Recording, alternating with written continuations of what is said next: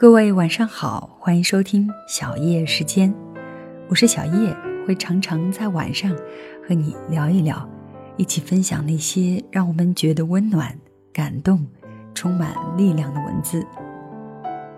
那今天想要跟大家分享的是一个故事，关于青梅竹马这回事儿，来自作者卢思浩，题目叫做《我知道我爱你，可我知道你等的人不是我》。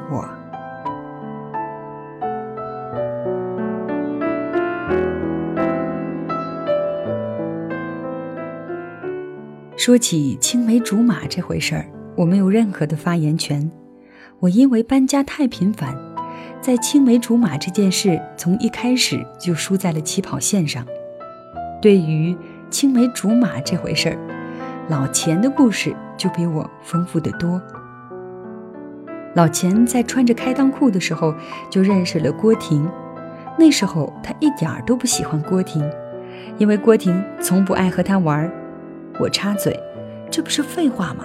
老钱，你从小就是个大胖子。”老钱瞪我一眼，说：“傻逼，快闭嘴，听我和你说接下来的故事。”郭婷越是不爱和他玩，他就越想要和他玩；他越是表现的想要和郭婷玩，郭婷就越是讨厌他。在六岁时，老钱已经明白了一个道理：女人有时候是无解的。老钱在七岁的时候搬到市里上小学，没想到踏进教室见到的第一个人就是郭婷。那时老钱正苦恼着怎么和一个陌生的班级打交道，突然出现的郭婷在他眼里成了仙女下凡。老乡碰老乡，老钱一个激动就对着班里说：“郭婷，我从小就认识，谁都不准和她玩。”这句话便是郭婷在小学时再也没搭理老钱的原因。鉴于郭婷现在的个性，我想那时的郭婷心里一定在想：凭什么老娘只能和你玩？小升初，两人又分在了一个班，老师让大家排队，按照身高排座位。老钱那时还没发育开，正好和郭婷一般高。老钱还耍了个小心眼儿。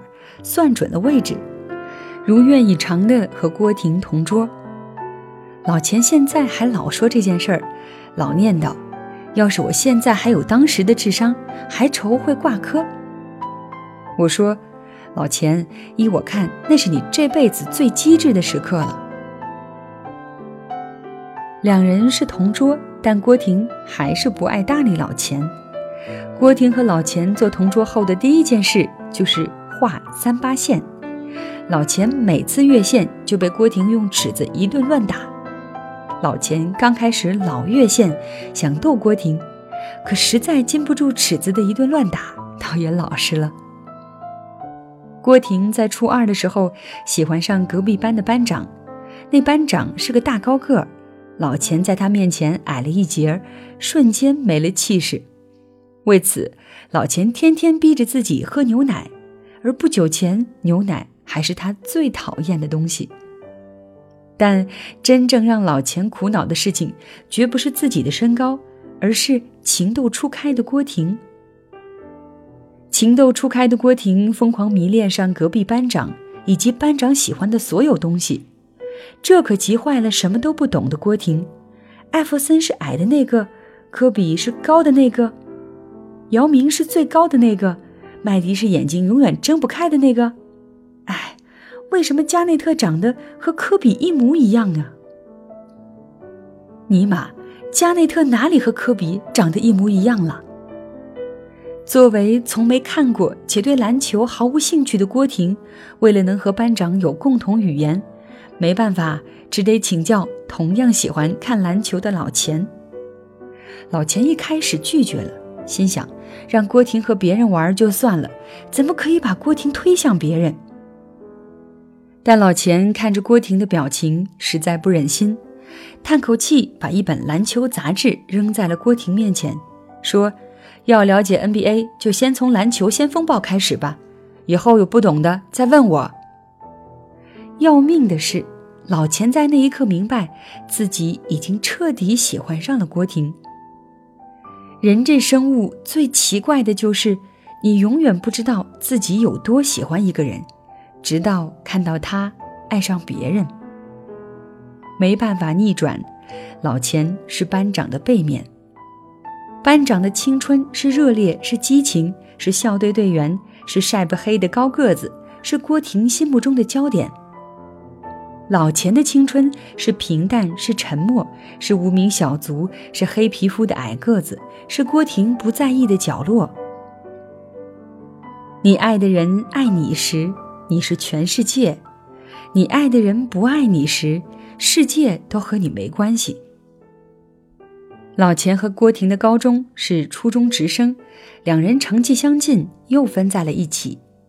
两人成了名副其实的青梅竹马，两人的关系比刚进初中时好得多。自从郭婷开始向老钱请教体育问题以来，两人渐渐什么话题都聊。但郭婷说的最多的，永远是隔壁的班长。这时老钱长开了，初三那年一下长了十公分。这时，郭婷和老钱讲话已经需要稍稍抬起头了。高一那年，老钱坐在教室的倒数第三排，郭婷坐在第二排。高中时，一次课后都会搬着凳子坐一个桌子，严格意义上没了同桌这个概念。郭婷每次下课都会坐到老钱旁边，两人一起讨论今天的比赛。不知道他们情况的人一直以为。他们是情侣，不知是有意还是毫不在意，郭婷也从来不去澄清。直到高三那年，他和班长走到了一起。大学，两人终于去了不同的城市。老钱常说自己不能一抬头就看见郭婷，怪奇怪的。这也难怪，从小学一年级起，整整十二年，老钱都能够一抬头就看见郭婷。郭婷趴在桌子上睡觉时，一定会把脸朝向右边；郭婷难过时，一定会捏两下自己的鼻子；郭婷看到喜欢的东西时，一定会先深吸一口气；郭婷撒谎时，一定不敢直视对方的眼睛。这些习惯，除了从小和他一起长大的老钱，或许没有别人能注意到。大二那年，郭婷去南京找老钱。郭婷一路上有说有笑，但老钱还是能察觉出来郭婷的不对劲，只是老钱什么都没问。那天，老钱陪郭婷通宵了一晚上，第二天郭婷就回去了。而后，老钱在微博上看到了郭婷分手的消息。老钱那天就买了车票，站了五个小时，跑到郭婷在的城市。他一路狂奔，终于到了郭婷的学校。这个看到消息下一分钟就买车票，二话没说就奔向郭婷大学的老钱，却在校门口犹豫了。后来老钱又一个人跑回了南京。那时我听到这里，没忍住，直接骂他一句：“怂逼，喜欢他干嘛不说呀？”老钱说：“我和郭婷从小一起长大。”他喜欢一个人时的眼神，我一眼就能看出来。我从来没有在那个眼神里住过。这世上有太多故事，或热烈，或沉寂，或苦逼，或幸运。以前我不懂，常觉得有些故事的结局完全可以更好。比如，为什么不勇敢点儿？为什么不说出口？现在。我开始明白，我们眼里所谓的完美结局，不一定是局中人想要的。因为我太明白，有些话不必说出口，只要没有告诉你，就可以保持现在的样子。我翻山越岭，我跋山涉水，我把要对你的话排练了几百次，可偏偏我太了解你。因为你等的人不是我，所以我不想告诉你。如果我正好遇见你，只是我刚巧来这里；如果我正好遇到你，只是我刚巧走到这里。没有翻山越岭，没有跋山涉水，只是刚巧遇见你。老钱的故事我一直想写，却不知道怎么写。今天老钱给我打电话，一边预祝我新书大卖，一边说：“卢思浩，你个矫情逼，记得你以前送我一张明信片吗？”我大惊，心说：“我居然会给老钱这个死胖子寄明信片。”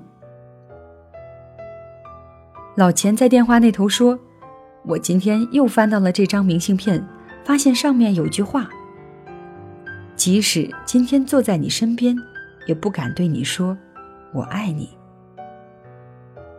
我听着这句话，仿佛看到了老钱从初中起对郭婷的暗恋。那是他一个人的兵荒马乱，那是他一个人在角落的自我斗争，那是他的青春。我记得高中毕业那年，老钱这辈子第一次也是最后一次为郭婷唱歌。老钱唱的是周杰伦的《晴天》。为你翘课的那一天，花落的那一天，教室的那一间，我怎么看不见消失的下雨天？我好想再淋一遍。然后老钱唱：“从前从前有个人爱你很久，但偏偏风渐渐把距离吹得好远。”我知道我爱你，可我知道你等的人不是我，所以即使今天坐在你身边，也不敢对你说“我爱你”。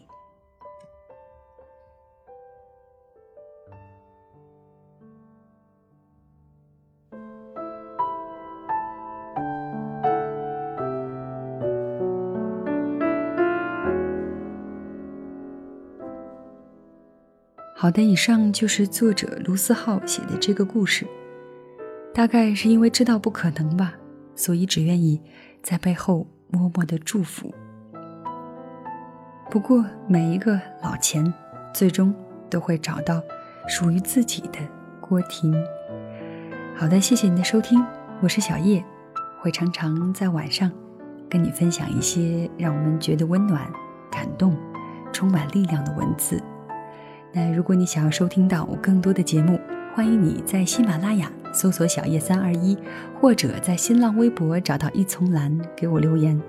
另外呢，你还可以在微信公众账号搜索“小叶时间”的全拼，就可以看到节目文稿，收听到每期节目了。那今天的节目就是这样，小叶在这里跟你说晚安。